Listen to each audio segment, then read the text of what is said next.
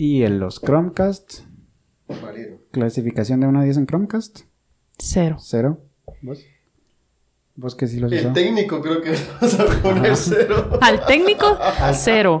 Al Chromecast, Excelente Sí, producto. Diez. Sí, sí, un buen producto. de eso no tengo producto, duda. usuario. Ok, perfecto. Pues así comenzamos esta charla. Eh, bienvenidos a un episodio más de este su podcast favorito. El día de hoy nos encontramos con una invitada muy especial que habíamos acordado este episodio desde hace casi dos meses, ¿no? Así es. Hace como dos meses. Entonces hoy tenemos con nosotros a la ingeniera Eleonora Poiteman. Mucho gusto. Gracias por aceptar la invitación a venir a platicar con nosotros. Nos encontré un poquito acá con dificultades técnicas con la pantalla. ¿Qué les diré? Parece que no quiere Sí, no quiere, pero apoyarme. vamos a tratarlo de hacer de alguna otra manera. De repente giro aquí la computadora y lo... Es que al final es como envidia, o sea, es un podcast, no es algo para ver pantallas. o sea, es- Sí. O sea, igual ellos no lo van a ver. Me van a escuchar. Bien, bien, bien, porque lo vamos a poner así en, en- en pantalla grabada, como en... Ah, WhatsApp, bueno, pero... Pero pues bueno, no se pudo, no se pudo, no se pudo. Pero bueno, estamos acá en un episodio más de este podcast que a veces se torna un poquito nerd. sí.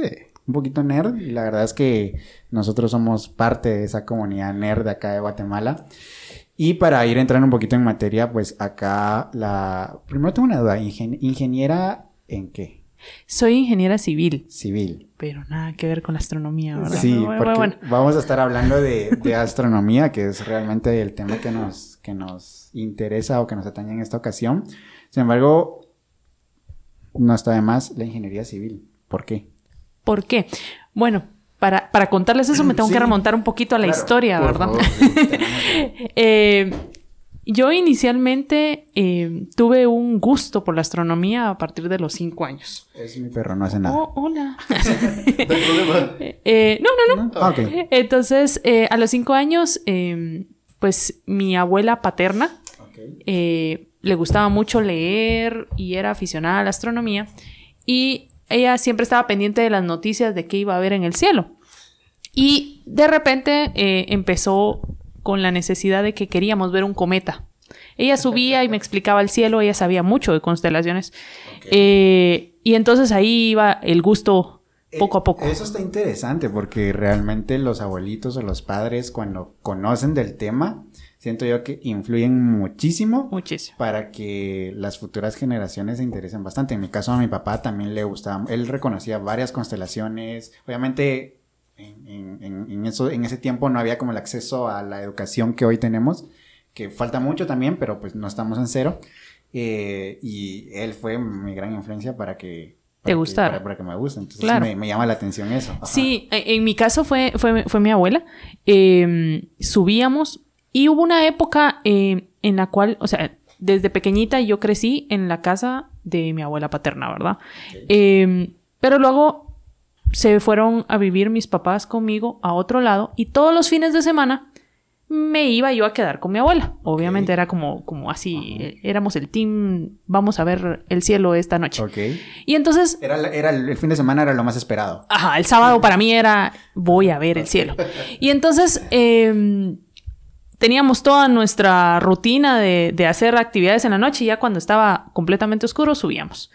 Eh, observábamos y todo, pero en el año 96 inicia la polémica de un cometa en el cielo, el famoso cometa Hale-Bopp que venía que su máximo fue justamente en marzo del 97, ¿verdad?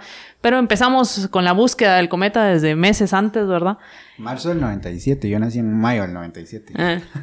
Y entonces, me, quedé, me quedé un par de meses. eh, sí, lo vistes, pero, pero en, otro, en otro plano. y entonces, eh, empezó la emoción, subíamos a observar, subíamos a observar y no lo encontrábamos y no lo encontrábamos y, y ya llegó un punto en el que creo que mi abuela dijo ya no la voy a despertar porque era a las 3 de la mañana, ¿verdad? Ya no la voy a despertar porque la voy a frustrar. Llegó un día, estaba completamente dormida y eh, a despertarme, ¿verdad? Nena, nena, mira, subamos. Y yo, eh, el cometa. Y yo, ay, otra vez el cometa, pero si no lo miramos nunca, ¿verdad? Pero eh, uh, ese día, justamente sí estaba el cometa. Subimos y al ver ese cometa, o sea, creo que ahí fue automático mi amor por, por la astronomía en general. Eh, es un cometa bello visualmente, tenía dos colas, parecía una mariposa en el, en el cielo, una azul, una con una tonalidad rojiza, era impresionante. Eh, luego, justo en ese año, hubo otro cometa que era el, el cometa Yakutake, con una cola de 90 grados en el cielo. Bruno. Impresionante. Sea, ese cometa también fue increíble verlo y creo que fue como el año como para hacer boom interior, ¿verdad? Claro, o sea, claro. dos cometas en un año. Los únicos que realmente puedo decir que vi así a simple vista, de ahí en adelante todos han sido con telescopios ¿Eso fue aquí en, en la ciudad? en la ciudad. Eh, Me imagino que la contaminación lumínica que había en aquel tiempo Uf, pues, no es nada con lo que nada que ver. Ajá, obviamente, esta casa está cerca del trébol. Eh, la iluminación en ese entonces no eran los reflectores que hay ahora. O sea, ya no, ya es, es otro rollo ahora. Eh, y las calles que, que- que colindan no eran tan bien iluminadas como, como ahora. Eh, y ahí empezó. Luego llegó el momento de escoger una carrera y pues obviamente yo vivía enamorada de la astronomía. Tuve un maestro en, en el colegio que era ingeniero pero que nos daba física, fundamental. Y eso era increíble porque de alguna forma él de verdad me transmitía el, el amor por la parte de la física enfocada a las leyes de Kepler. Ok. Y entonces ahí había un, un clic, a mí me encantaba esa parte, pero yo seguí magisterio. Y obviamente eh, había ese por qué seguiste magisterio si querías estudiar Sí. algo relacionado con la física. No iba ahí. Eh, pero bueno, esos son otros. Otros 20 pesos. Eh, sí, sí, sí, sí. Pero eh, realmente lo mío era explicarle a la gente. Yo me dedicaba siempre a, estu- a- a estudiar y a explicarle a mis compañeros física, mate y toda esta parte. Eh, y cuando iba a, a ingresar a la universidad yo quería estudiar física, física pura. Yo dije, yo quiero ser física. Yo quiero dedicarme a la física. Y eh, justamente fue un año en el cual eh, fallece mi abuela. Y, eh, o sea, como que el mundo se le derrumba a uno y tiene que haber decisiones eh, precipitadas, pero al mismo tiempo acertadas. Mi papá me dijo, la física, te vas a morir de hambre. En Guatemala, ¿de qué vas a vivir de física? Y realmente los físicos que conozco, pues se dedican a enseñar, Claro. eh, a investigar, pero la investigación en Guatemala está casi que... Sí, está muy limitada. Sí, es muy limitada. Entonces me dijo, ¿qué otra cosa te gusta? Y toda la vida me había gustado la ingeniería y la arquitectura y dije yo, bueno, pues ni modo. Me dieron una beca y ingresé a la Universidad Rafael Andívar. Pero eso fue lo más increíble. El día que yo entré a la U, yo no sabía absolutamente nada de qué más había en la U, aparte de la carrera en sí. Y el día de la bienvenida, veo dos telescopios puestos en el patio de la, de la, de la U. Y yo, "M- madre, o sea, ¿Qué está pasando acá? ¿Qué pasa aquí? ¿Qué ocurre? O sea, fue impresionante para mí. Fue una emoción que ustedes no, no se imaginan. Y yo, lo primero que fui, o sea, es que allá está la facultad. sí, allá hay unos telescopios, vámonos. Claro, claro. Eran dos telescopios de 8 pulgadas, uno naranja y uno, y uno negro. Ok. Y ahí tenía, y decía Club de Ciencias y Astronomía. Y yo, ¡qué emoción! Y entonces, eh, ahí fue justamente como el, el punto en el cual estaba estudiando ingeniería, sí. Me gustaba la ingeniería, obvio. Claro. eh, pero tenía un hobby Sí. Que se dedicaba exclusivamente a la astronomía. Y ahí hay un observatorio con un telescopio de 14 pulgadas. Están esos de 8 pulgadas que son una belleza. Claro. Y era un grupo, así como tú decís, de nerds que les gustaba la ciencia y la astronomía, Pero ser nerd es cool, estamos de acuerdo en eso. por supuesto. Claro sí. Y entonces ahí empecé. Y después me quedé coordinando el club. Cuando ya los, como esto era de los que se van graduando, se Claro. van y, vamos entrando. Claro. Fui coordinadora cinco años. Eh, fui encargada del observatorio de la U. Eh, estuve en el multidisciplinario de, de la universidad viendo los laboratorios de física. Entonces era así como todo dedicado a la ciencia, a la astronomía. Y pues obviamente eh, nunca me faltó ese, ese puntito de física y de astronomía que iba a estar en mi Claro. vida. Y igual iba mi carrera adelante, Sí. ¿verdad? Entonces lo que me iba a dar dinero, que al final de cuentas es de lo que, de lo que vivo, que es la ingeniería, pero mi, mi pasión y mi gusto por la astronomía seguía en todo. Claro, esa es una constante con varias personas que hemos hablado acá, Sí, no sí. solamente en tema de astronomía, sino cualquier otro, o- otro tema científico, es de que dedicarse per se... Ya se acomodó por allí, Max. Está, ¿Hay- está, está, es- no, está hermosamente acomodado. Aquí lo voy a abrazar con el pie, ¿ve? Ahí estamos. No lo puedo creer. Perdón. Este, es es una constante que, que, que hemos platicado por acá. Por acá hemos tenido ingenieros, biólogos, Matemáticos. biólogos, matemáticos. Y me he dado cuenta yo de que dedicarse de una manera directa en investigación en, e- el ámbito científico aquí en Guatemala es, es muy complicado. Es muy complicado. Y un común den- denominador que hemos observado acá en, en el podcast es de que ese, esa limitante que tenemos ahorita en nuestro país, lastimosamente, no ha eh, limitado, valga la redundancia, a las personas a las que les apasiona X campo. No, para nada. Y a pesar de que no se pueda vivir de ello directamente acá en Guatemala, pues está eso de yo tengo mi trabajo, tengo mi, mi- mi carrera, mi profesión, lo que me da de comer. Y aparte, pues no, no dejo a, a un lado esto que me apasiona. Y eso es bien interesante. eh, me parece interesante porque habla mucho de las personas, de su pasión, de su entrega, de su dedicación a lo que les gusta y también a su trabajo. Pero también en cierta parte me pone un poquito triste porque digo, qué triste que en Guatemala todavía no tengamos esos mecanismos para poder dedicarnos enteramente a, a las ciencias, ¿no? No. Entonces eso me llama la atención, eso es un común denominador. Eh, eso es complejo, Sí. eso es complejo porque realmente si vemos la investigación y la ciencia en Guatemala, no podemos decir que está en pañales. No, porque no, no, porque, tenemos, porque no. tenemos profesionales, Sí, Tenemos sí, sí. profesionales. por- porque tenemos profesionales. Pero el problema es que no hay quien inyecte capital positivo para que exista esta investigación. Sí, Así es. Ya lo hablábamos anteriormente incluso. Lo que me lleva a la pregunta, yo sé que más adelante vamos a hablar del tema, pero lo que me lleva a la pregunta, obviamente existe este contexto y vamos a enfocarnos a astrología. Eh, astronomía, perdón. Ah. Fue a propósito, fue a propósito. ¿Qué, qué le lanzo? Lo sabía, lo sabía. No, no, no, no, no. Permiso, Max. Discúlpame, me voy. Ah, no. Eh, No lo puedo.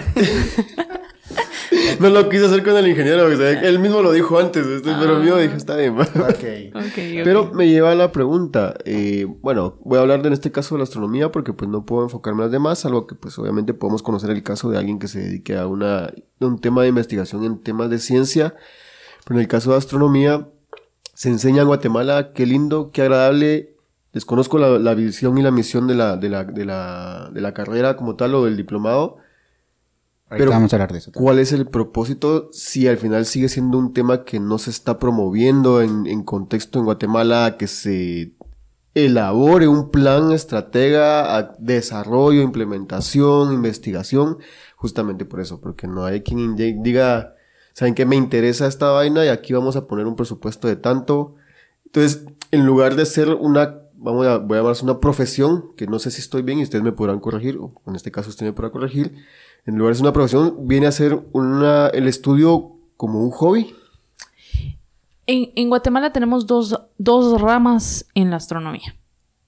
La astronomía divulgativa, que es prácticamente lo que al final todos y cada uno de los que estudia astronomía en el diplomado o, o en la asociación está y se convierte en divulgador. Al reconocerse como divulgador significa que yo voy a optar por enseñar los términos adecuados Claro. a las personas o corregirlos, porque al final dice alguien, "Ah, es que la lluvia de estrellas, pausa, meteoros, no van a llover estrellas. Si llueven estrellas no estaríamos aquí. Sí, ya. Entonces, pero esa- ese ir puliendo es parte importante porque quien aprende luego logra enseñarlo. Esa es, esa es una parte, la divulgativa. Ahora, la científica, ¿hay astrónomos profesionales en Guatemala? Sí. La mayoría fuera de nuestro país. Es el tema. Entonces, al final, eh, Guatemala es una cuna de, de cerebros que se especializan en el extranjero y que se quedan trabajando en observatorios. ¿Y qué vamos a escuchar? Vamos a escuchar justamente el decir, fulano de tal, el nombre, astrónomo guatemalteco, que trabaja en el observatorio tal o que trabaja en la agencia espacial tal, haciendo tales descubrimientos o tales aportes.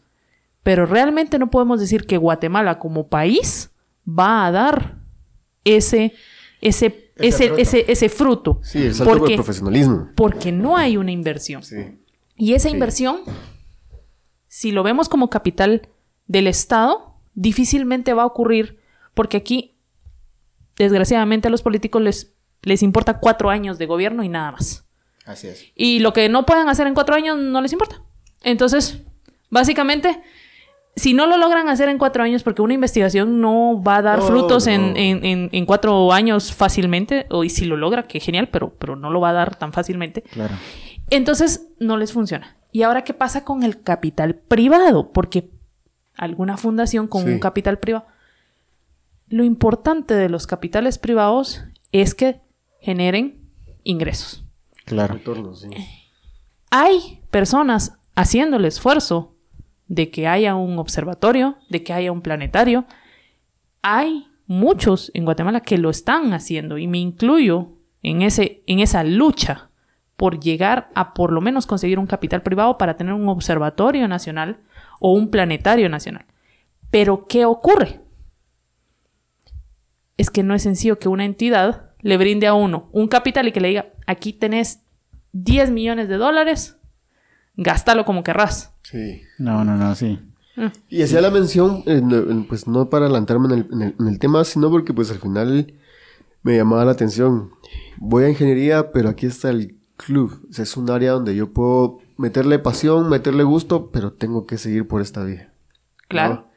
Es algo que aunque suena bonito, al final suena triste, porque no es algo de lo que en realidad puedas desempeñar en el día a día, de decir, hoy estamos en la facultad de astronomía, hablando X, ¿no? Y decir esto es, estamos graduando a la tercera, treceava promoción de astrónomos en. No, o sea, es al final una afición. Y aquí es complicado porque es que tú para vender una carrera, para, o sea, ya a nivel universitario, tú para vender una carrera que sea a nivel de licenciatura, tenés que responderle la pregunta clave a quién va a salir, de qué va a trabajar, Sí. dónde va a trabajar. Salen graduadas no sé cuántos estilicistas y estilistas y demás. ¿Por qué? Porque pueden ir a, a trabajar a salones. Claro. Van a salir miles de personas administrando restaurantes porque hay miles de personas queriendo comer. Pero, ¿qué haces tú con 10 o 100 astrónomos si no hay un observatorio? Sí, efectivamente. O si no hay, Y si existiera uno, uno se quedaría también un poquito corto. pero por lo menos empezaría a ser el, sí. el- el- el- el pilar de iniciar y decir, bueno, Claro, aquí pongo el claro. primer pie y ya puedo seguir con los escalones poco Sí, a poco. sin duda. Pero si no hay un, Sí, no sí, hay sí. esa respuesta. Entonces, si no logramos contestar eso, no vamos a tener una carrera como tal a, nivel de, de licenciatura. Porque no hay dónde vayan ellos a desempeñar. Y ese es el mayor problema. Y la infraestructura para desempeñar la necesitamos inicialmente. Claro, definitivamente. Primeramente, habíamos acordado este, este episodio para hablar un poquito acerca de una asociación que hay aquí en Guatemala, que a, mí me gusta bastante, que es la Asociación Guatemalteca de Astronomía, de la cual eh, usted es presidente en este momento. Entonces, hablemos un poquito acerca de que, muy bien, no podemos irnos a lo profesional, pues están estos, estas asociaciones o estas, am, ¿cómo se le podría llamar? Agrupaciones. Estas agrupaciones que nos brindan una alternativa para que nuestro sueño no se quede truncado. Porque la verdad es que sería muy triste el hecho de decir, bueno, pues No se pudo. no se pudo, no se pudo. La haga. La AGA. La AGA es eh, la Asociación Guatemalteca de Astronomía, nacida en el año 2001 por un grupo de amigos y fanáticos de la astronomía. Nace de un grupo inicial que se llamaba Astro Club. ellos, ustedes ya tuvieron a Edgar Castro aquí, e- ellos precedían eh, esta parte y era un grupo de amigos que se reunía todos los Sí. miércoles y, y iba una vez al mes creando eh, documentos que iban, eh, se compartían, mira, en ese entonces eran revistas, no teníamos la tecnología como antes, cartas, escribí una carta a tal lado y me respondieron esto, lo Ajá. compartí. Luego, en el 2001 necesitan la... tenemos la necesidad de, de tener un, un, un ente de persona jurídica como tal, que exista legalmente una asociación.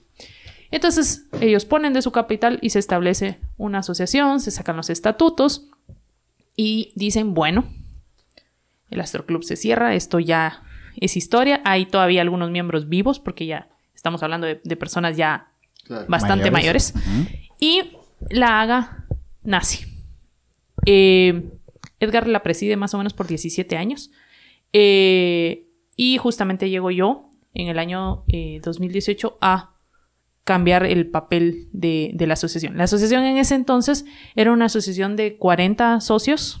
Eh, tuvo varios picos bastante altos de socios, principalmente cuando llegan eh, eventos como el tránsito de Venus o eh, Eclipses. ahí siempre hay picos de, de afición, ¿verdad? Pero em, yo llego con la idea como maestra de enseñar. Y digo, bueno, la AGA es una entidad de astronomía, enseñemos astronomía. Y entonces partimos con una nueva directiva que quiere enseñar astronomía por medio de cursos. Y entonces abrimos los cursos de la AGA. Son 24 cursos, eh, de los cuales eh, empezamos eh, desde el inicio de la astronomía de posición, enseñando constelaciones, estrellas, pasando a cómo ubicarse en el cielo, luego sistema solar, hablar todo el sistema solar, estrellas, evolución estelar, galaxias, hasta los confines del universo, Big Bang y demás. La idea es que sean cursos digeribles, que alguien, si no estuvo en uno, pero decide escoger uno, pues tenga la base de principio a fin de ese tema. Dos horas, condensado, Sí. y la idea es aprender. Eh, ese es uno de los puntos que hizo que la haga del 2018 para acá tenga 150 socios, ya no 40. Eh, eh, y hay interés. La verdad es que, aunque tal vez alguien que nos está escuchando bien no pueda decir es un número todavía pequeño, para el, para el campo del que estamos hablando, Ujú. 150 personas es mucho. es mucho. Claro, eh, yo venía de un club en, en- en la, en la Landívar donde solo éramos seis pelones, pues, o sea, ni, ni modo, éramos los seis de siempre. Pero eh, esto hace que, que las personas se motiven porque dicen, o sea, yo no sé, pero estoy aprendiendo. Así es. Entonces, eh, ese es el primer punto que tuvimos. Y el segundo fue la diversificación. ¿Qué significa eso? A ti te gusta la astronomía, pero ¿qué te gusta de la astronomía? La pregunta sería, ¿qué no me gusta de la astronomía? Bueno, digamos que ¿O qué es lo que más me gusta? que, que- digamos que, que- que si te ponen a escoger, ¿preferirías ir a observar con tu telescopio? ¿Preferirías ir a una charla de alguien de te va a hablar de exploración espacial? ¿O preferirías ir a fotografiar y sacar estre- eh, nebulosas en un telescopio? Ah, difícil decisión, pero lo mío es la astrofoto. Ah, va, entonces ahí, es- ahí te sentís más en tu salsa, sí. ¿verdad? Bueno, ocurre lo mismo con estas 150 personas o todas las personas que están interesadas en la astronomía. Hay puntos que les gusta más. Ok. Tenemos clubes dentro de la asociación. Ok. Entonces eso diversifica. ¿Por qué? Si alguien está interesado en conocer todo sobre la luna, se va a meter al club de la luna, De la luna. y va a aprender todo lo de la luna. Porque ese es su astro favorito y ahí quiere estar. Está genial. O quien quiere astrofotografía va a aprender desde cómo tomar astrofotografía con el teléfono hasta llegar hasta un, a un procesado fotográfico en Photoshop y todos los demás eh, Apilado todo eso. Entonces, hay ya 12 eh, clubs internos y eso hace que las personas vayan diversificando su contenido. Algunos dicen, yo me voy a meter a todo para aprender de todo, pero después van dándose cuenta que les gusta más esto y, y se van dedicando más a eso. Ahí va un poquito más mi pregunta. ¿Es posible pertenecer a más de dos clubs? Me imagino que sí. Sí, se Claro. pueden pertenecer a todos. Bueno, yo básicamente tengo que estar en todos, pero... pero claro, ah. presidente, claro, claro. Claro, pero, pero eh, a lo que voy de involucrarse de lleno, sí, o sea, pueden estar tres, cuatro clubs diferentes y, no va a haber ningún problema porque no van a chocar los horarios nunca, ¿verdad? O sea, están en diferentes horarios. Pero es donde logran estar en el gusto y aprender lo que más les apasiona de, de, ese, de ese punto que la, más específico. la astronomía es muy diversa, o sea, es muy diversa. podemos empezar desde una estrella hasta el Big Bang, entonces... Me, gusta mucho lo que estamos hablando y lo voy a decir de esta manera, tal vez pues, pues puedo hablar por mi experiencia y no por todos, pero creo que aquí hay algo que sí es importante tomar eh, en cuenta, esa es la palabra club.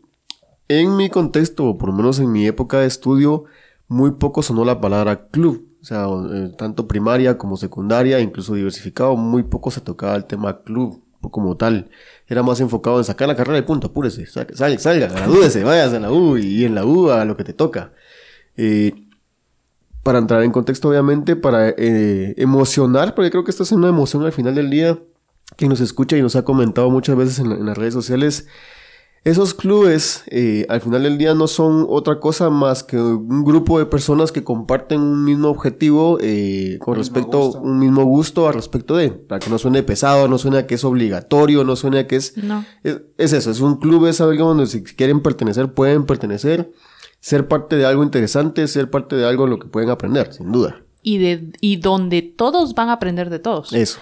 Porque habrá alguien que sí sepa más, pero no necesariamente, o sea, va a haber un punto en el cual tú vas a aprender del otro porque te va a decir, en el caso de la astrofotografía, mira, encontré un programa o mira, descubrí que esta función en la cámara y entonces ese, ese compartir es enriquecedor de una forma increíble más que estar investigando tú por tu propia cuenta qué pasa. Es un proceso de retroalimentación. Es, es, mucho más bonito en ese caso. Eso está genial. Hay clubes en el caso de lectura, porque también tienen, hay un club de lectura que se dedica a libros de astronomía exclusivamente. Entonces ellos, pues son los come libros, pero de verdad, cuando comparte, cuando uno está en la reunión de ellos que están compartiendo el contenido, es como hacer un resumen del libro de una forma increíble, pues.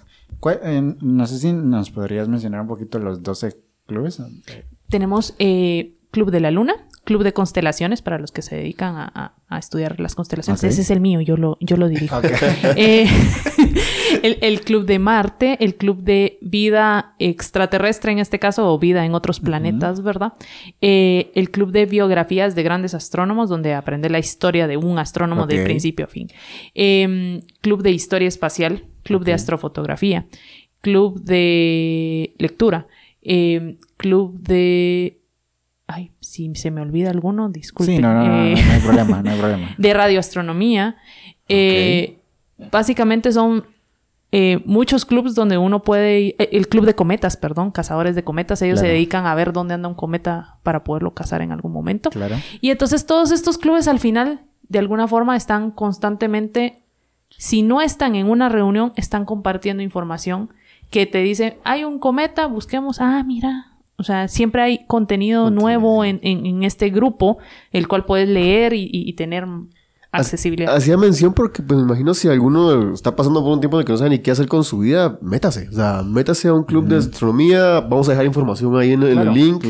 Pueden buscar cómo es la, la, situación, investigar un poquito más. Que sé que hay muchos que están en ocio y sin duda están menos este, este clip en alguna red social. procrastinación. pues nada, eso lo, decimos para que se puedan meter más adelante y, ocupen el tiempo en algo que vale la pena. Y es de que cabe, cabe eh, eh, la mención de que la astronomía eh, no tiene que ser precisamente algo a lo que yo me quiera dedicar y me quiera especializar y quiera estudiar astrofísica y quiera salir del, del, país y quiera ir a trabajar a la NASA, a la ESA, lo que sea. Que da miedo, o sea, muchas veces da miedo decir astronomía. Sí, da un poquito de miedo, pero en realidad la astronomía es algo tan simple y tan complejo como levantar la vista y ver el cielo en la noche. Claro. Incluso de día, el sol. O sea, el sol es una estrella. Entonces, la astronomía no tiene que ser algo tedioso, no tiene que ser algo aburrido, sino tiene que puede ser algo muy divertido, puede ser algo en lo que si no quiero ahondar mucho, voy a estar con personas que comparten ese mismo gusto que yo y me la voy a pasar bien, ¿verdad? Ya si yo quiero ahondar un poquito más, Perdón por, por, Max, si yo quiero ahondar. Ah, Max me ama. Max, ven para acá. No, ahí déjalo. Está. Pobrecito, Ok, está lindo. Eh, si yo quiero andar un poquito más, pues lo, lo, lo puedo hacer, ¿no? O sea, y yo creo que realmente, no sé, no me cabe en la, en, en- en la cabeza el pensar que hay una persona que a- por lo menos una vez en su vida no tenga la curiosidad de qué hay ahí arriba. Mm. ¿Qué hay ahí arriba? Y yo, yo lo veo y en redes sociales, la- las, las personas con las que yo estudié, las personas que, que, que tengo en Facebook, en Twitter, en Instagram, eh, siempre veo que pues ahora con eso de que uno puede poner su foto de portada o algo así, siempre hay una luna, siempre hay un cometa, siempre hay unas estrellas.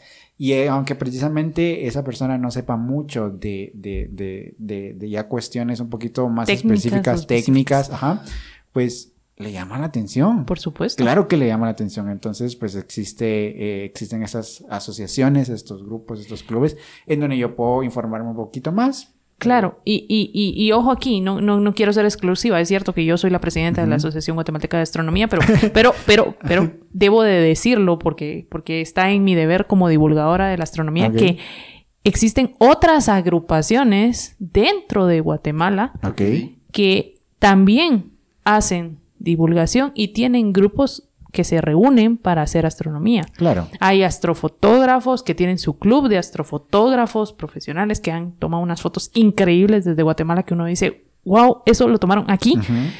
Hay Asociación Quetzalteca, hay un observatorio en Jalapa. En Jalapa. Eh, Saludos que vamos a, vamos a ir, vamos a ir, vamos a armar algo por ahí. Eh, o sea, hay, hay varios eh, grupos que están ahí haciendo astronomía eh, en el progreso, en, en diferentes partes, que también son clubes o agrupaciones iniciales, pero que están trabajando. Y al igual que en las universidades, en la San Carlos, en la del Valle, eh, pues actualmente no en la Landívar, pero de ahí nació todo esto conmigo, pero, pero ¿Ya no está entonces el de la Landívar? no, ahorita ¿Qué pasó? está.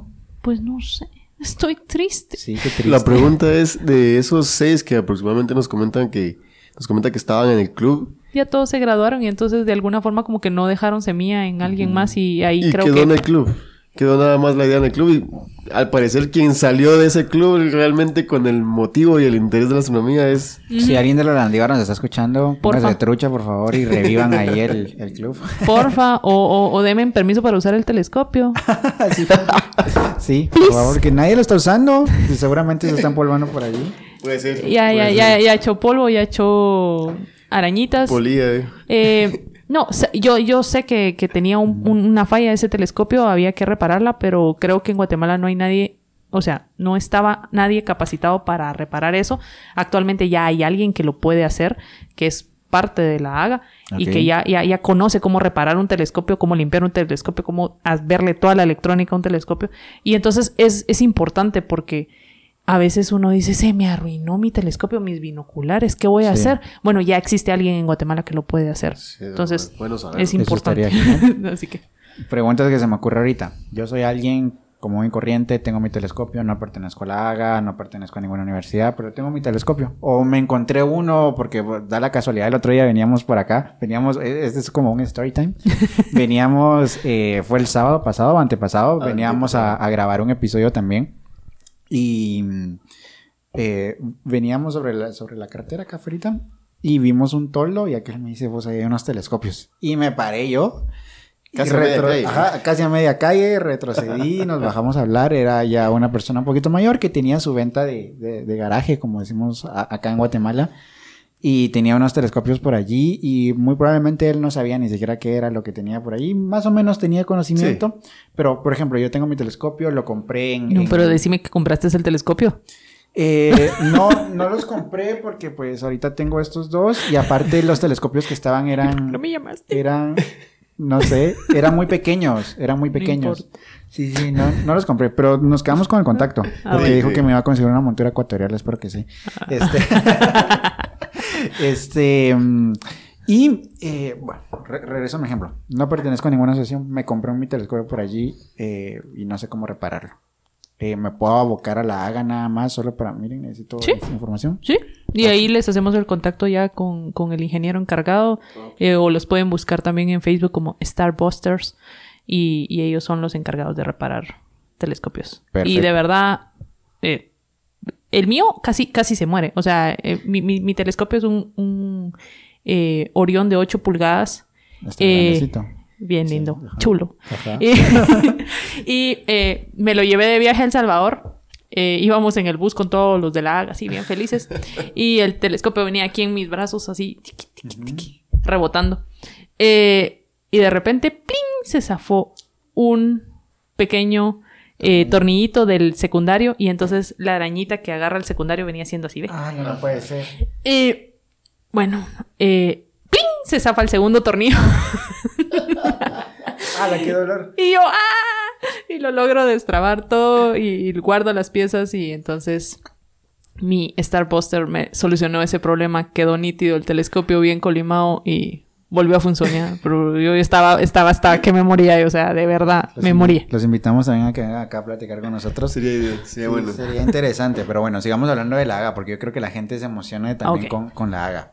¿Qué actividades podemos hacer también en la AGA? Ah, Porque pues ya sé, existe la AGA global, luego tenemos estos pequeños clubes en donde nos podemos especializar en, en una área de interés en específico, pero ¿qué más? ¿Qué más podemos hacer en la AGA? Ok, Eh, tenemos todo un programa para niños que se llama Space Scouts. Ok. Eso ¿Qué? está bien genial, porque quiero mencionar que muchas veces los niños son los más entusiastas a esto. Entonces, si ustedes tienen eh, un hijo, un sobrino, eh, Nieto. un nieto, Nieto, ajá, sí. este, esto les puede interesar. Justamente eh, los Space Scouts son un grupo de niños que nosotros estamos eh, desarrollando en el programa que se llama Aga Kids. Aga Kids tiene dos ramas. Los Space Scouts, que son los niños interesados en la astronomía que quieren ser parte de la AGA, pero que todavía son muy pequeños en el sentido de que no pueden llegar con su DPI e inscribirse, porque recordemos que Claro. como asociación yo tengo que tener un registro. Claro. Entonces, eh, obviamente tienen que tener un papá encargado, un tío, lo que sea, que, que esté ahí como adulto, responsable.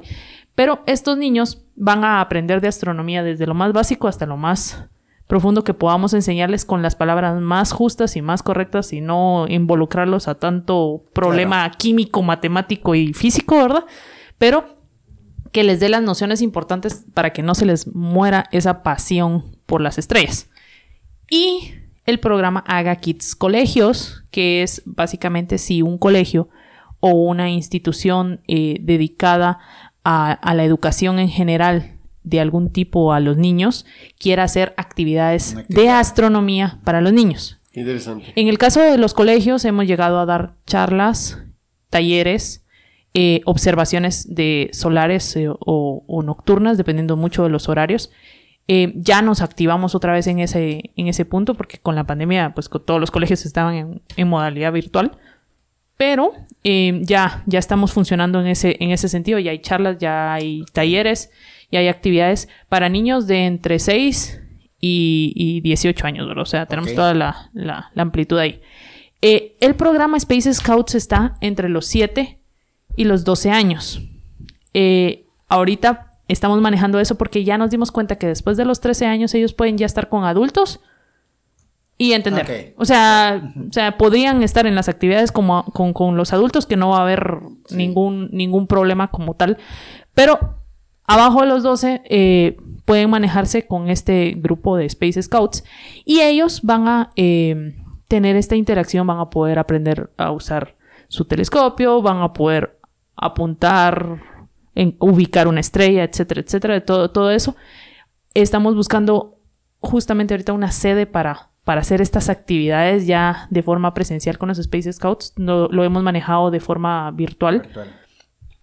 Eh, posiblemente vayamos a trabajar esto como Space Scouts, como un club dentro del Museo Miraflores y tener un, un lugar donde poder hacer observaciones ya ahí. Y también eh, la parte de Haga Kids, que, que es directamente ir a un colegio, ¿verdad? O sea, sin ningún problema llegamos, hacemos observación, hacemos actividades.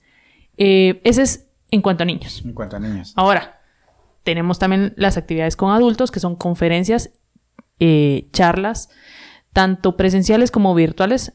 Manejamos congresos virtuales. Hemos tenido muchas actividades en, en la página de la asociación. Ahí pueden encontrar conferencias que se han quedado guardadas ahí. Y eh, observaciones. Nuestra sede actualmente como punto de observación, eh, antes de la pandemia era el Museo Miraflores. Volvemos, menos mal que los dos años que duró la pandemia duró la La remodelación. remodelación. Sí. Entonces, eh, ahorita en, en época de, de lluvia y de nubes, pues nos calmamos. Claro. Y luego ahorita ya en octubre, la noviembre. Es un poquito. Octubre, noviembre iniciamos nuevamente, hacemos observaciones solares, observaciones eh, de la luna y también eh, estrellas, cometas. Claro. Eh, en este caso también planetas, ¿verdad? Pero eh, depende mucho de, de qué de qué punto tengamos de evento ¿Qué astronómico. evento? En mayo tuvimos el, El eclipse. el eclipse y, y, pues nos fue bien, lo vimos por como unos 45 minutos, una hora aproximadamente. O sea, Nosotros ese día, ese día estuvo interesante porque, bueno, esa noche, esa noche porque eh, nosotros fuimos a la, a la universidad, a la Universidad de Galileo, estuvimos por ahí. Qué yo solo voy a decirles que yo le dije a Edgar que llegara con nosotros, pero bueno, Bueno, ahí ya no tengo nada que ver yo. Los comentarios acá son, no, son bromas. Este, estuvimos por allí y fue bien frustrante esperar horas y horas que estaba Sí. totalmente nu- nublado. De hecho, recuerdo que llegaron unas personas de la AGA a la universidad porque dijeron que allá también estaba nublado. Se fueron para la universidad y yo creo que después todavía se regresaron otra vez porque ninguno de los dos daba señales de que eso, de, de que- de que se iba a poder ver. Nosotros lo observamos como 20 minutos. 20 minutos. Como 20 minutos. sí, y- todavía, como, como cabal la universidad está en, en bajo, todavía se Sí. les nubló más rápido que ahí arriba, ¿verdad? Ajá. Sí, porque vi que ustedes lo hicieron ya en el segundo nivel, en la terraza. Es, ya es el quinto nivel esa ya, terraza. Ya es quinto nivel. Sí. Nos perdimos un poquito entonces. Sí, nosotros acabamos de ir al Museo de Miraflores. Suban, suban, suban. Fuimos y subimos hasta... No sé si se voy a pasar o no. Pero nosotros entramos, eh, fuimos a ver así todo el, todo el panorámico. E- ese lugar está muy cool para la, para la Sí. observación. Sí, ahí vamos a usar ahora para, para observaciones. Justamente en octubre, noviembre y diciembre vamos a darle con todo. Ok. A ver si, si, si se deja el, el- el clima, El ¿verdad? clima, Sí, Eh, porque la verdad es que es un poquito frustrante. Ahorita vamos a hacer como un paréntesis. ¿Cómo, cómo personalmente, cómo llevas el tema de, de, de los cielos nublados en Guatemala? Porque yo, oh my God, yo no hay noche que yo no salga a ver cómo está el cielo. Y he de decir, desde que comenzó la época de lluvia, hemos tenido cuatro noches nada más, al menos acá. Estamos en, Yo tengo en- cinco, en, sí. en- en Misco, estamos acá en Misco, zona 4 de Misco. Acá hemos tenido solo cuatro noches desde prácticamente mayo Mayo. ujú. eh, donde ha estado totalmente despejado. Sí. Y esas noches me las he disfrutado como no tienen idea. O sea, de verdad, es increíble. ¿Cómo? Son contadas, son contadas las noches, eh, justo en época de lluvia, son muy contadas las noches que, Sí. que podemos observar. Eh, en mi caso, yo, yo tengo un problema más que todo, eh, no solo también de, de ubicación, sino que el hecho de vivir en el, en el valle de la ciudad, justo en la salida del sur, que yo vivo en- entre el Trébol y la Petapa, ¿verdad? En ese punto eh, ocurre un fenómeno atmosférico eh, natural diario.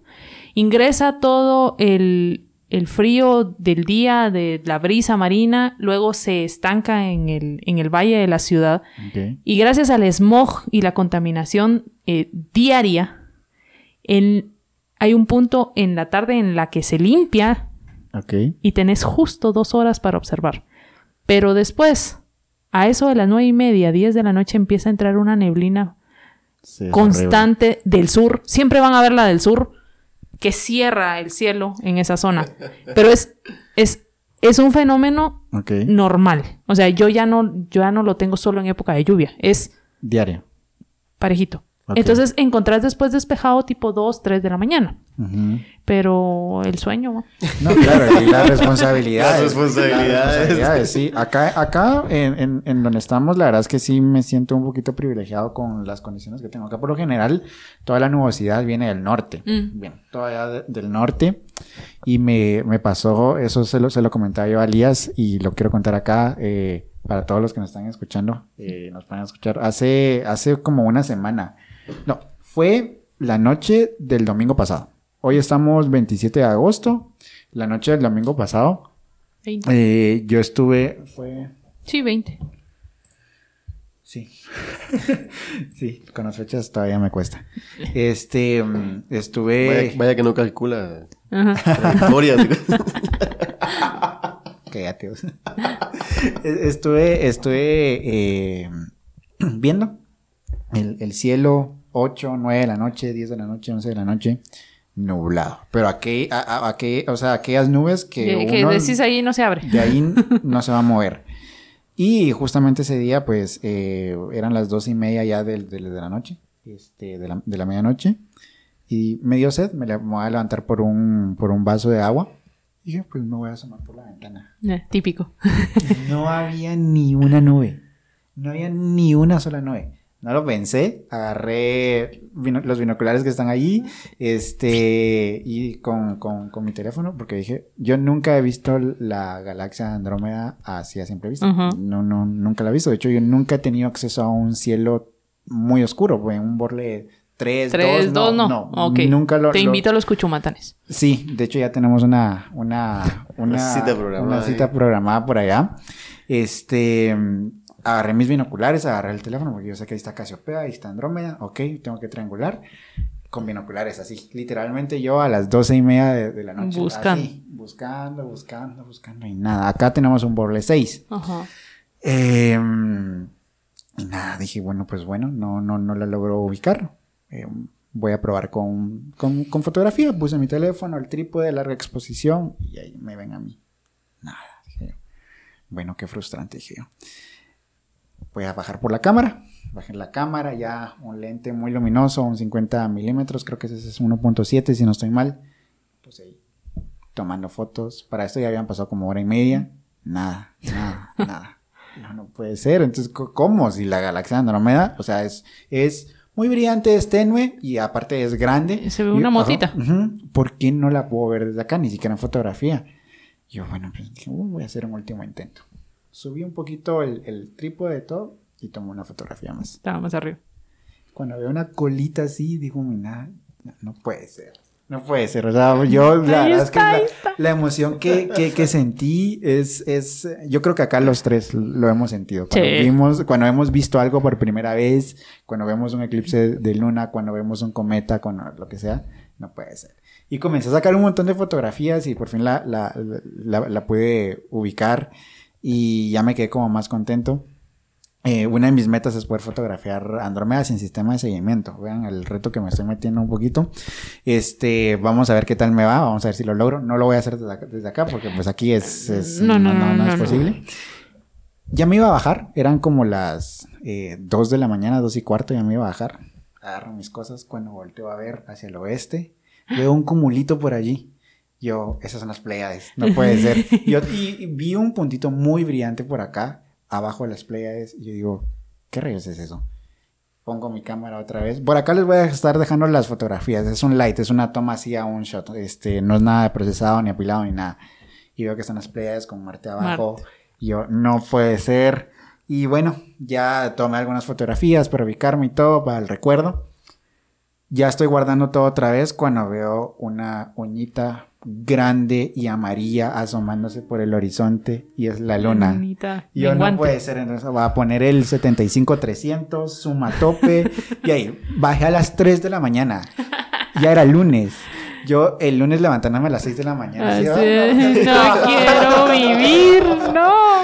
Pero lo disfruto y ¿A me hora me encanta. pagan estas fotos?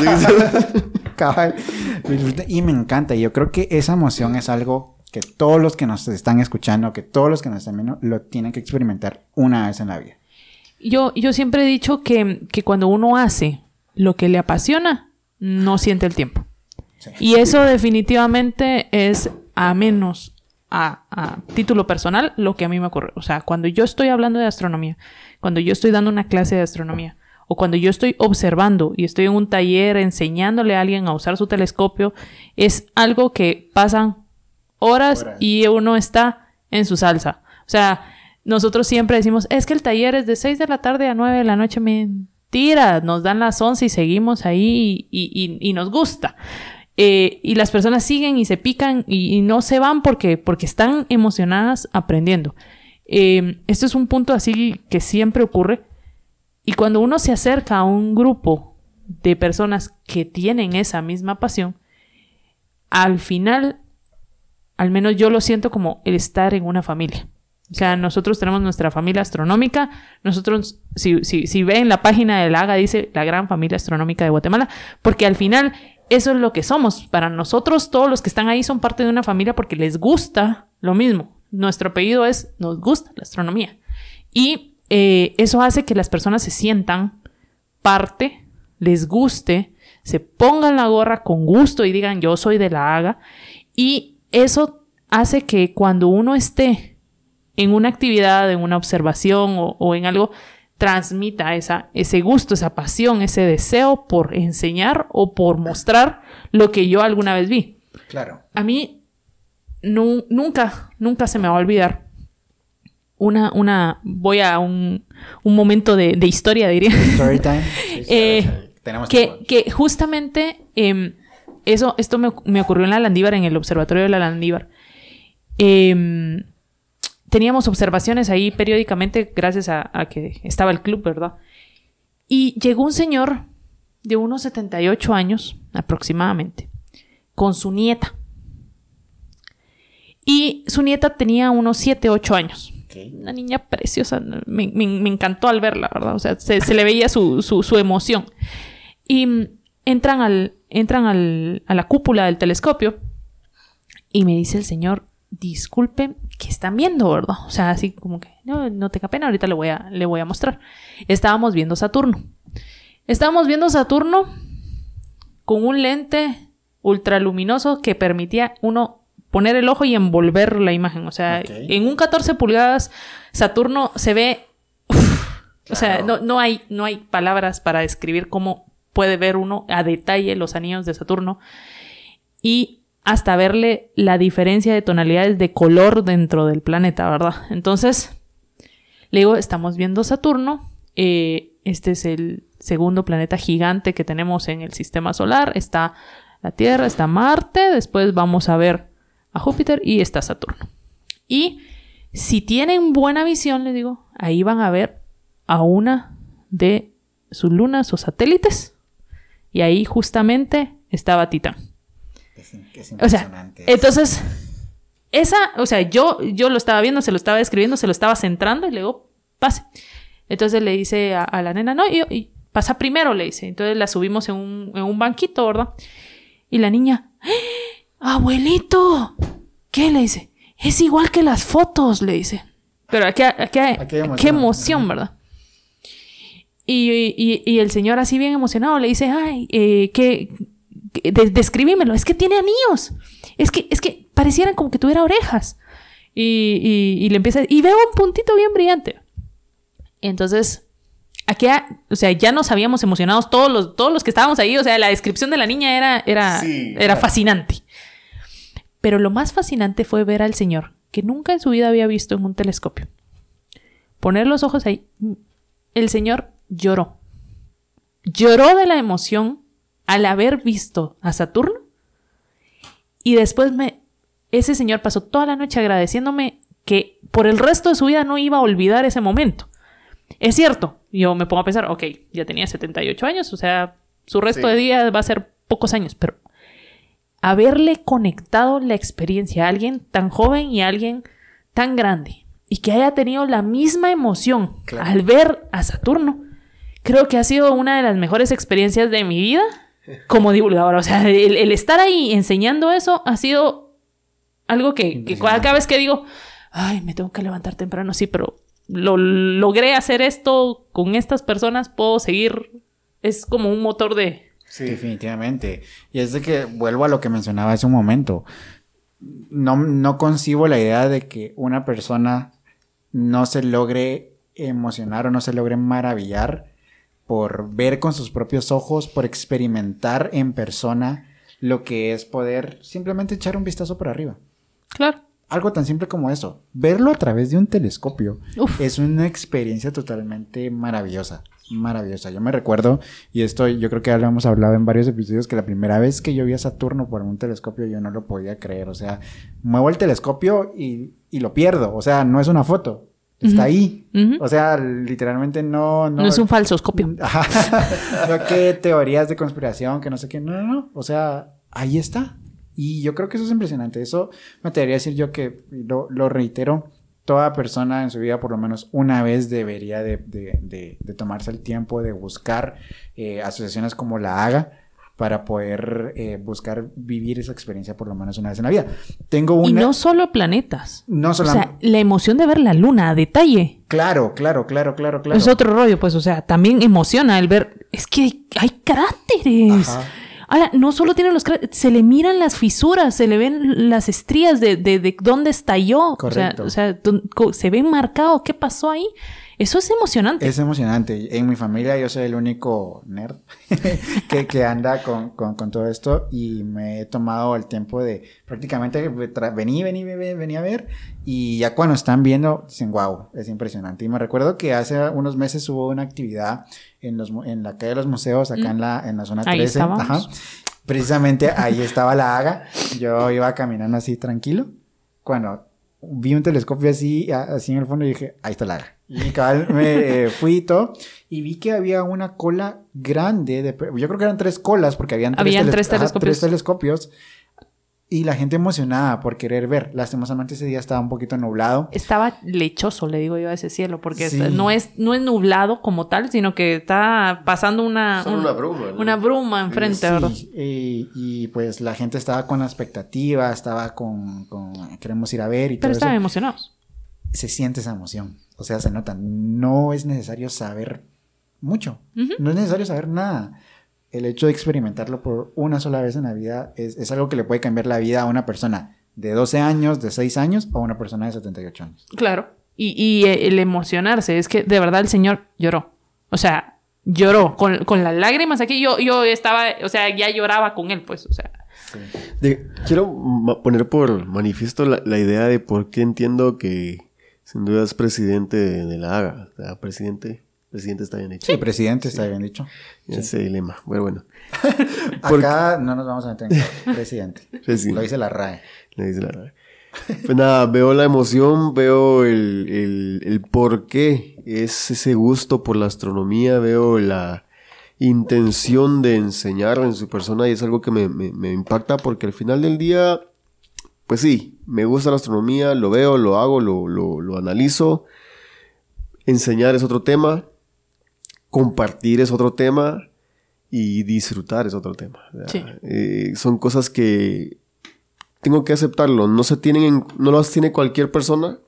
Y cuando las tiene, sin duda, eso lidera y guía hacia un objetivo. Y me alegra mucho poder verlo en su persona porque pues al final del día, toda entidad, o toda asociación, o todo club, o todo grupo de personas que necesita o quiere llegar a un punto objetivo, necesita esa misma pasión, criterio y carácter para poder hacerlo. Y no va a ir nunca solo, tiene que ir acompañado de, de esa emoción, como la de un niño, Claro. como la de un anciano o como la de alguien que puede ver eso reflejado, como en el caso que, de lo que nos cuente, digo, ok, ya entiendo por qué es presidente. Gracias, de verdad, gracias. Definitivamente. Ya, ya me hizo el día, la noche y todo el- toda la semana voy a pasar con esta emoción.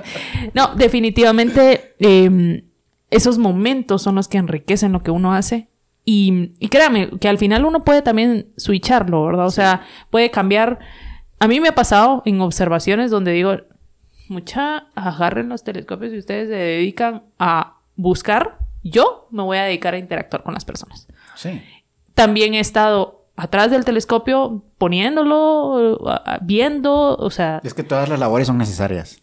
eh, eh, me he cambiado la, la, la t-shirt de- desde jalar cosas hasta dar la conferencia de, de forma oficial. Y también en las observaciones uno es quien explica, pero a veces decíamos una vez con Edgar, tan rico que es tirarnos a la grama o a la, o a la arena y observar. Simplemente. Sí. Simplemente observar. Y hemos tenido, eh, hemos tenido actividades donde realmente están todo el mundo, eh, pues con el telescopio y todo, y, y- y dicen, ¿y ustedes por qué están acostados ahí?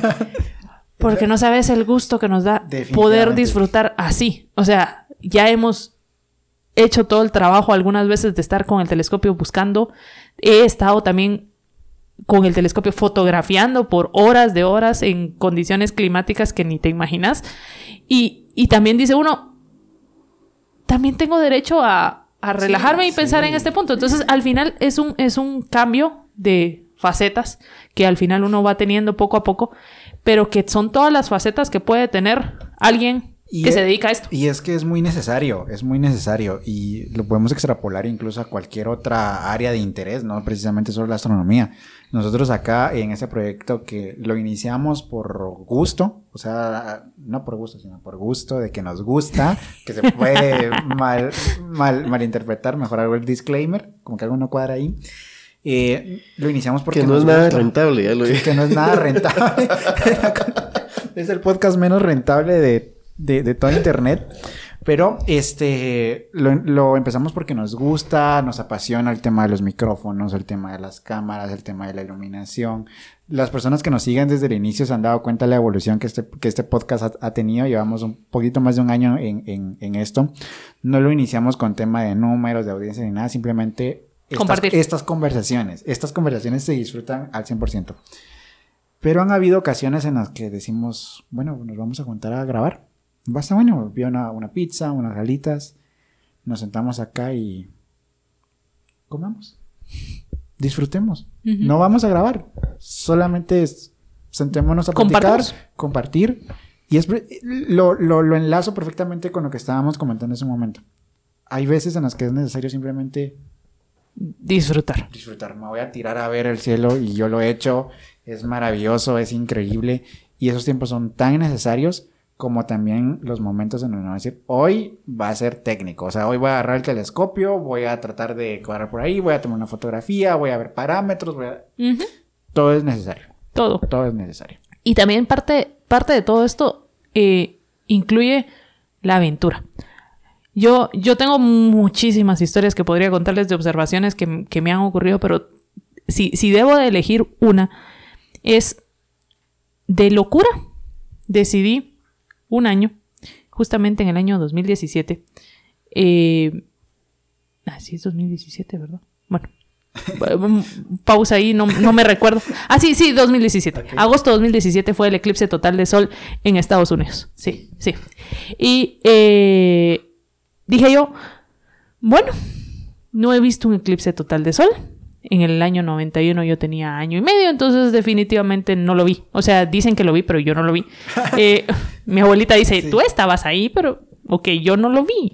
Yo no lo vi. Em, me voy a ir. Con cámara, trípode y todo, me voy. Agarré mi, mi mochila y dije, me voy a los Estados Unidos a- a- al, al eclipse. Y cuando, lo divertido es que en migración, cuando, cuando te preguntan cuando ingresas, eh, y, y el, así como que, ¿ah? Sí, sí, sí. O sea, ¿usted viene a- al eclipse? ¿What? la razón de su viaje. Sí, razón. de- eclipse. Exacto, o sea, fue así como que eh, el pobre hasta, hasta dudó si había un eclipse, creo yo. Pero eh, todavía me dijo que lo disfrutara y se lo agradezco. Eh, y entre toda la, la, la patoaventura, agarré camino de Chicago hacia un punto que se llama Cormiu. Es una, una ciudad que está más al, al sur en, en Illinois. Y de verdad era así como que nublado. A dos horas del eclipse nublado y seguía manejando y seguía manejando y seguía manejando. Y, Dios santo, va de ver el, el- el- el- punto donde estaba, había una aplicación donde daba seguimiento de dónde estaba la... Literalmente era una cacería para encontrar un lugar para poder ver eso. Sí, sí, sí. Llegamos al parque. Y dije, bueno, aquí, aquí. Establecí, puse la cámara, empezó el eclipse parcial, empecé a tomar las fotos y yo iba bien feliz. Y yo, ay, viene una nube. No me puede estar pasando esto a mí. Ustedes, llegó la totalidad. Justo en la totalidad. Justo eran, en ese lugar eran tres minutos de totalidad. Justo en la totalidad. Yo vi si mucho unos 20 segundos de totalidad. La cámara captó una única foto de la totalidad. Ok. Y la nube, hija de, ya saben, estaba ahí, enfrente del sol, justo en el, todo el cielo estaba despejado. Había un calor de Sí, demonios porque era agosto, o sea, en Estados Unidos, un calor terrible. Y la nube estaba sobre el sol. Ah, Y todo estaba oscuro porque, o sea, sí se vio, se Sí, sintió sí. todo, todo lo que ocurre en el, El eclipse. Yo solo vi los temperatura. 20 segundos de totalidad y todo el cambio de temperatura, los pajaritos y todo. Yo, No lo puedo creer, qué mala suerte. Ustedes, era, o sea, yo estaba llorando de verdad, así de, de la lágrima, así de no puede ser. Y mi novio, tranquila. Y yo, no, no, esto no me puede estar pasando a mí. Pero viste 20 segundos y yo, sí, sí, sí, sí los vi, o sea, pero, pero me faltaron. Terminó, o sea, termina la totalidad y la nube se va. Eh, y si me preguntan, o sea, ¿viste el eclipse total? Sí, o sea, sí, obvio. Pero lo disfrutaste, no lo sufrí. Ustedes no saben cuánto lo sufrí. Pero, una pregunta, ¿valió la pena? Por supuesto. Y lo volvería a hacer. Cada minuto, cada, segundo, cada- cada... centavo, todo. Pero son esas aventuras que uno va al tope a buscar lo que, Claro. lo que quiere, ¿verdad? Eh, y a veces los locos por la astronomía estamos en eso. Vamos a lo que sea con tal de conseguir la foto, La foto. conseguir la experiencia, conseguir el momento. Y lo planificamos con tiempo. O sea, yo, yo ya sé dónde voy a estar en octubre del año 2023 porque yo sé que ahí hay un eclipse anular y ahí lo voy a ir a ver. Yo ya lo tengo planificado. ¿Nos vamos a ir a Monterrey o qué? Claro que sí. Quiero, ¿A Monterrey? No. No, yo me voy a ir a Utila. Ok. sí, para, si vas a ir, vas a ir por algo, ¿sí? Sí, Roatán o Utila, estoy todavía en esa indecisión, pero Ah. justamente en ese punto, ahí es donde Recomiendo Robatán. sí, Por la, por la soledad. Hay un punto, yo tuve la oportunidad de estar ahí en Robatán eh, y por la noche nos tocó ir a una parte donde anteriormente existía una discoteca que por alguna razón hicieron un barco como discoteca, pero lo abandonaron, lo dejaron Ajá. abandonado. Sí, sí, lo. Pero te paras ahí y eso es... pero como es eclipse de sol, entonces no necesitas tanto esa parte de, de- pero lo, lo importante ahí va a ser el, el clima, Sí. porque está eso o Cancún, que también está la opción de Yo, yo había escuchado que en que Monterrey también También se es que iba- la, Ajá. la franja empieza desde una parte superior de Estados Unidos, bajando por Monterrey, agarra todavía la colita de Cancún, un pedazo de México y llega a la costa de, de la Ceiba, Honduras. Honduras. Aquí en Guatemala va a ser parcial. Ni, y en Petén creo yo que Ni no. en Puerto Barrios, ni en Petén. O sea, pasa una colitita de Belice mínima. Eh, entonces, esas zonas, o sea, uno tiene que buscar desde un año antes los vuelos, dónde me voy a Sí. hospedar, todo. Sí. De hecho, sí, yo, yo te había dicho que... Que nos vamos. Como en Nos este vamos. podcast somos un poquito de todo y hablamos de cualquier cosa. Obviamente aquí hablamos de que se gastó dinero, se gastó tiempo, se gastaron recursos en todos los sentidos para poder llegar a este punto de su vida y decir, me gusta, lo sigo haciendo y como dijimos hace un momento, eh, aunque el otro día tengo que madrugar y trabajar, hacer todo esto, hay gente que, voy a, voy a hablar en términos generales, ya no necesariamente enfocarnos en astronomía, hay gente que sin duda va en este punto de la vida luchando contra muchos criterios, pensamientos o ideas de lo que está haciendo o no está haciendo, sea cocinar, sea tra- eh, trabajar en albañilería o lo que sea, pero se ven frustrados y obviamente podemos decir nosotros estuvimos ahí. Muchas veces hemos estado en esos puntos de la vida en los que nos vemos frustrados porque decimos esto no va a ningún lado, ¿no? Eh, extendiendo un poquito eso entre la pasión por la astronomía, como lo, bien lo, ha dejado manifestado acá, esa parte en la de decir voy un poquito más, eh, esos momentos frustrantes que han llegado a decir vale la pena o no vale la pena y me gustaría ponerlo muy muy en clave, eh, una clave muy clara, yo digo, si es una pena no lo, no lo vale, pero si es un gusto y una pasión lo vale. Ujú. ¿No? Entonces, quisiera poner- cambiar esa parte, la pena. Ya no vale la pena, si, si vale el gusto, vale el placer de hacer esto, y si lo vale, lo voy a intentar una y otra vez. Me gustaría escuchar eso de, de- de parte de su persona, cómo ha sido ese proceso de la frustración de no el no lograr ver algo, sino el decir, ¿a dónde voy? Ah, ah, eh, las, las he tenido varias veces en la vida. Eh, estudié ingeniería y Nos quedamos ahí, sí. Ah, eh, estudié ingeniería civil, pero yo no quería dejar la astronomía de un lado. Y dije yo, ok, quiero que mi tesis tenga algo de astronomía, porque de verdad quiero que tenga algo de astronomía. Esa aplicación suena interesante. Y entonces dije, ¿cómo uno estas dos cosas? Y puedo decir, es una de las mayores frustraciones de mi vida, pero al final el resultado ha sido uno de los mejores gustos que tengo que puedo decir, aquí está esto y espero que sirva algún día. Mi tesis es sobre la prefactibilidad de la construcción de un planetario en la ciudad de Guatemala. Ahí están todos los números. Están los planos. Está qué tiene que llevar un planetario, Buenísimo. cómo debe de construirse ese planetario, qué elementos necesita, dónde lo deberíamos de construir y si no es posible en ese lugar, pues qué espacio requerimos para construirlo. Tres años. Tres años. Eh, un dolor de cabeza.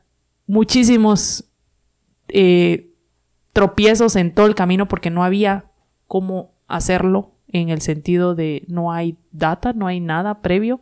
Todo tiene que ser desde, Sí. desde aquí, desde, Desde desde, acá. No hay precedentes en Desde el cerebro, desde todo, te, había que sacar la información, sacar de dónde lo hicieron los otros países. Y esa es una de las cosas que yo digo, bueno, ha sido una de las frustraciones larguísimas por, por querer llegar ahí. Pero ahora que está eso, digo, voy a luchar por conseguir los fondos para eso. Y, y- y en ese punto he estado, literalmente ahora, eh, en vez de tesis, lo tengo como proyecto de, de, De vida, de- de- sí. de vida para vender la idea. Ese es un, uno, tal vez, de, la- de las frustraciones que, que puedo decirte más marcadas en el sentido de que costó y, Y sigue y- costando. y sigue costando, pero en algún momento creo que, que voy a tener el gusto de, de entrar a ese planetario y decir, esta idea salió, o por lo menos parte de esta idea salió de mi, de mi cerebro y luché porque se construyera. Ese es uno de los puntos que, que sé que es difícil, porque no hay un precedente, no, hay, no existe otra, otra cosa como esa. Eh, y es una terrible pena que Guatemala, siendo Guatemala, pues no tenga un planetario y países mucho más pequeños y mucho más bajos en presupuesto tengan. Entonces, es, eso es, un- es una pena. Pero esa es una de las frustraciones que puedo decirte, me, me dolió bastante. Y otras han sido no, no, no tanto en observaciones, esas son como más pasajeras de, ah, se frustró, de que se nubló, que, o sea, ya, ya al final termina siendo como un, Una anécdota. una anécdota eh, en la cual ya, ya pasó.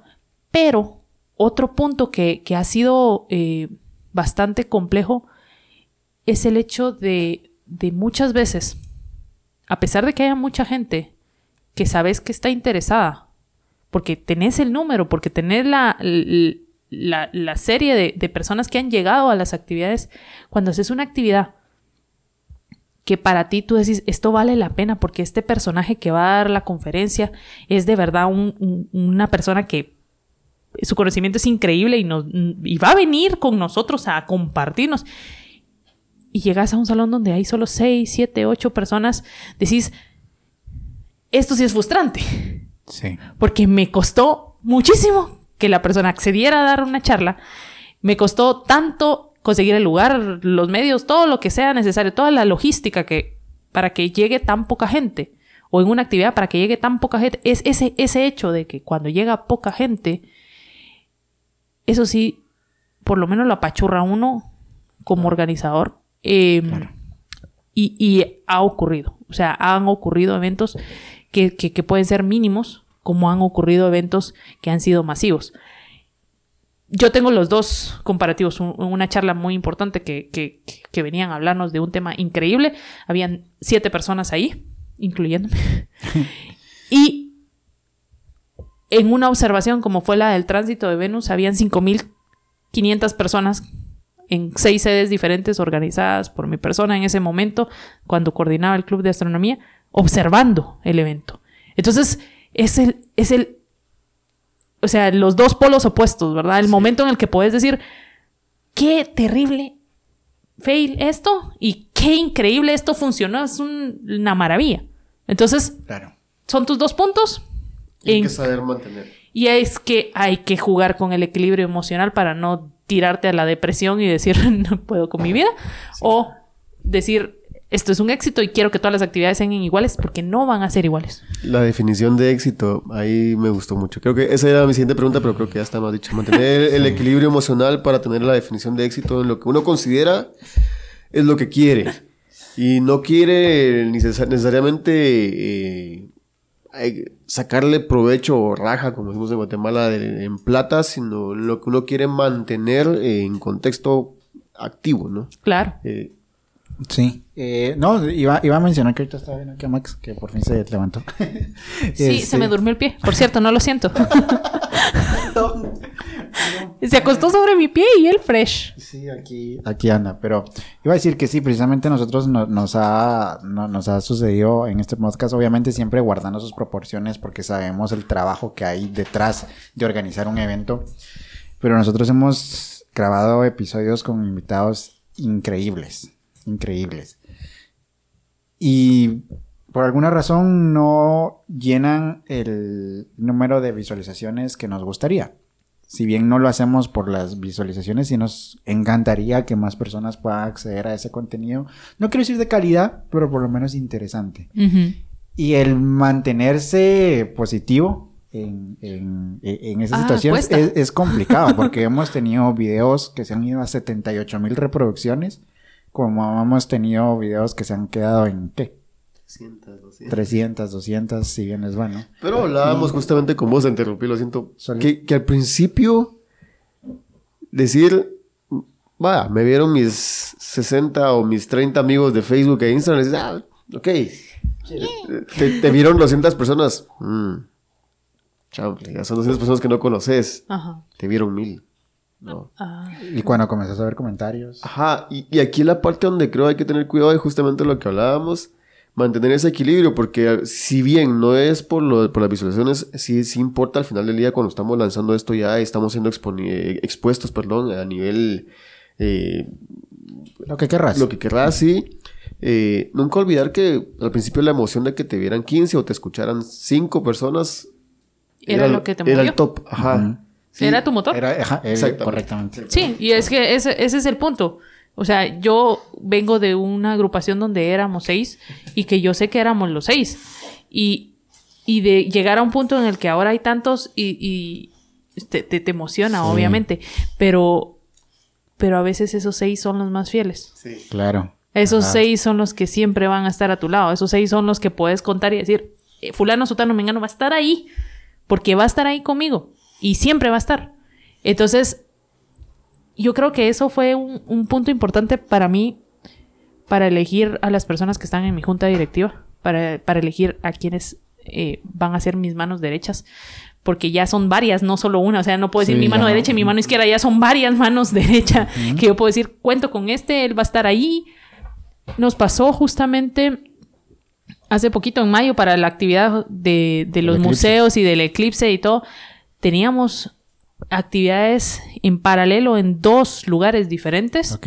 y, y pues nos repartimos. Y yo sabía que si mandaba uno a hacer esto y el otro a hacer lo otro, ambos iban a representar a la asociación como debía de representarse bien. y lo iban a hacer bien. Iban a estar ahí, iban a estar al pie del cañón, iban a trabajar. Y lo, y lo más complicado para mí fue que yo no estaba en el país. O sea, Ok. yo no vi el eclipse, yo no estaba en el país, yo no pude Ah, observarlo. ok. Pero yo sabía que, aunque yo no estuviera, eso iba a funcionar, iba a salir adelante y, y la haga iba a salir.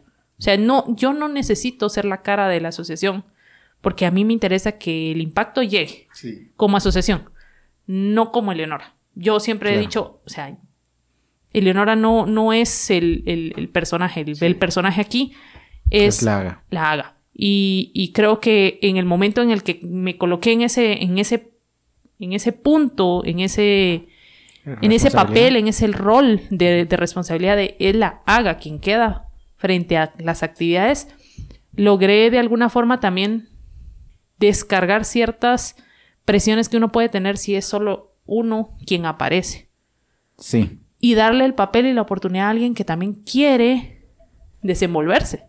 Porque hay personas que tienen muchísima capacidad, que son muy, muy inteligentes y que tienen mucho por, por demostrar, pero que justamente, porque nadie les dijo, probá, no lo hacen. Sí, definitivamente.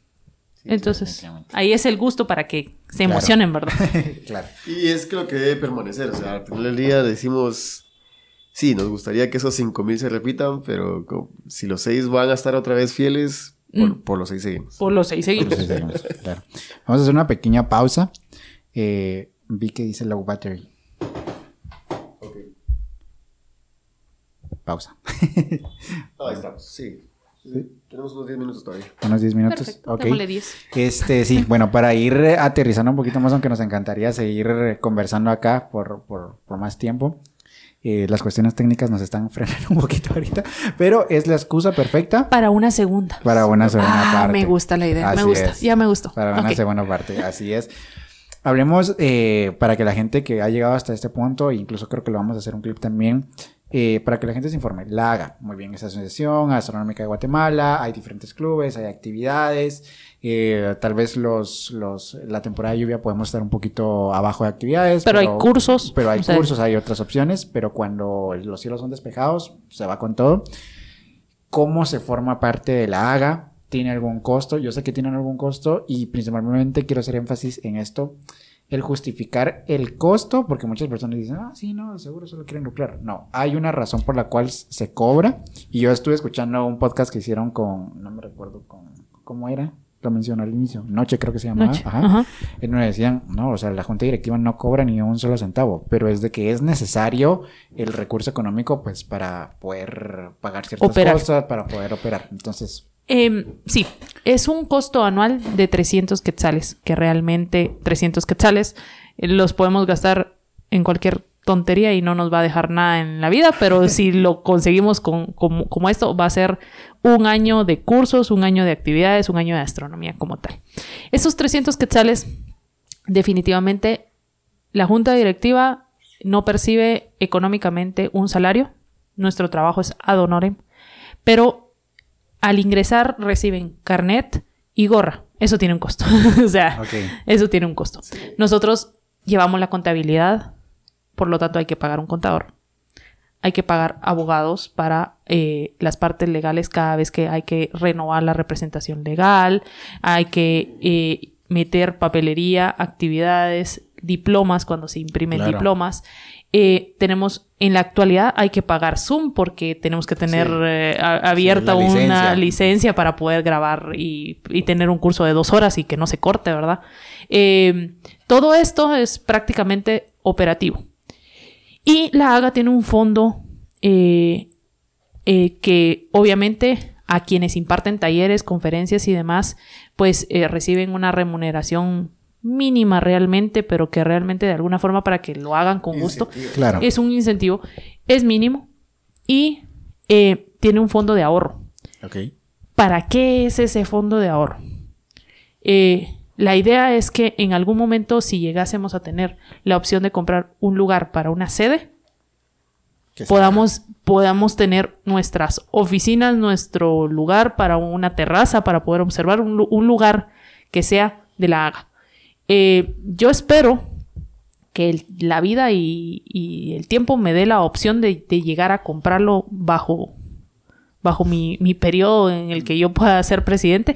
Pero eh, vamos bien. Yo creo que llevamos una quinta parte de lo que necesitamos para lograrlo. Al menos ya ahorrado. Eh, y también hay donaciones. O sea, hay personas que dicen, mire, quiero donar algo. La haga compra telescopios. Tenemos telescopios que son, o sea... Es el instrumento por excelencia para... Entonces, tenemos un inventario de 10 telescopios que, que van para las actividades, van, vienen. eh, algunas veces algo se daña, hay que repararlo. Todo esto es, es- es la parte operativa, por lo cual eh, es importante este, este dinero, ¿verdad? Y que al final, eh, puedo decirles, hay 150 socios activos, pero habrán momentos en los que hay 100 porque no pagaron 50 y decidieron después otra vez activarse. Entonces esto es fluctuante. Sí, es fluctuante. De, hecho, tengo una duda que lo comentaba con una amiga ahorita que está en el diplomado, a la cual le envío un saludo. Eh, por ejemplo, estamos a agosto, ¿verdad? Si yo, si alguien que nos está escuchando se emociona. Me dice, inscribo ahorita. Me inscribo ahorita. Obviamente, esto hasta agosto del otro, El otro año, es correcto. Es un año de, de- de- del mes que eliges hasta el otro mes, del, o sea, un año completo. No es que si me inscribí en agosto se me vence en diciembre. diciembre. No, es el año completo. Eh, y siempre se les recuerda un, mes antes, mire, el próximo año, el, el próximo mes se le vence, entonces por si quiere renovar, ¿verdad? Eh, muchos tenemos muchos socios que pueden ser socios de un año nada más y que pasan por ahí, aprenden y se esfuman, parecen cometas. Y habrán otros que son nuestro sistema funcional que hace que esto continuo. esté continuo y, y a los cuales puedo decir son la, la- el núcleo, la célula de nuestra familia, ¿verdad? Y eh, cuando hacemos actividades y son cobradas, tienen una razón también. Claro. Y es eh, cuando esta actividad, eh, pongámoslo en el museo, se cobra, un porcentaje es obvio para el museo porque ellos son, ellos tienen una entrada, es su propiedad. y todo. Y el porcentaje extra que recibe la, la asociación va para este fondo de ahorro. Entonces, lógico. ahorita- me parece totalmente sensato. Y, y- y créanme, es increíble, pero en estos cuatro años y medio, casi cinco que, que- que llevo, eh, he quintuplicado la, lo que recibimos. O sea, ha, ha habido un, Eso es bueno. una cantidad, crecimiento. un crecimiento eh, monetario porque parte de, de mi filosofía de, de ingeniera, pero al mismo tiempo también de vida, es el ahorro. Entonces, yo siempre les digo, no, mucha, hay que ahorrar, eh, no, eso, eso no sirve, no lo gastemos.